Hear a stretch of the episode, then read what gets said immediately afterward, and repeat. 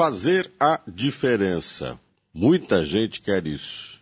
Mas a pergunta é como? Ser disruptivo, ou seja, gerar e fazer desta ruptura uma inovação, uma criatividade, encontrar respostas aonde todo mundo só vê problemas. Importante fazer isso. A pergunta fatal é como?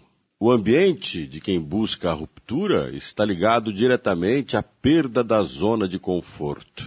Você pode observar que a maior parte das pessoas que querem fazer a diferença estão falando delas sem saber muito bem que diferença quer fazer.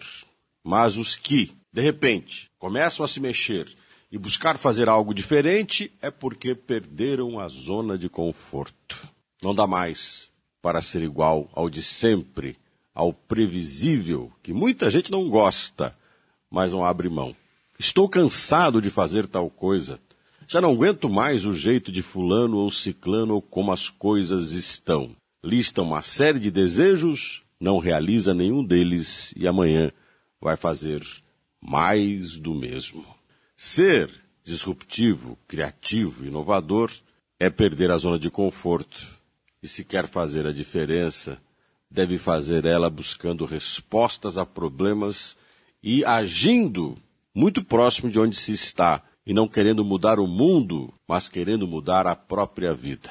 Em muitos casos, as startups que estão crescendo no mercado e tendo respostas inovadoras viram soluções exatamente nos ambientes onde estavam, naquilo que era um problema e agiu de uma maneira muito simples, que a gente deveria inclusive ter como orientação para a nossa própria vida. Fazer com que o familiar, aquilo que é costumeiro e comum, se transforme em algo estranho, ou seja, olhar o de costume como se fosse algo novo para enxergar detalhes que não enxerga, e olhar o estranho e diferente como algo familiar, se aproximar daquilo que você rejeita. Através disso você consegue ver tudo com detalhes de maneira diferente e, de repente, encontrar uma solução aonde ninguém vê. Pense nisso. Gilson Aguiar para a CBN.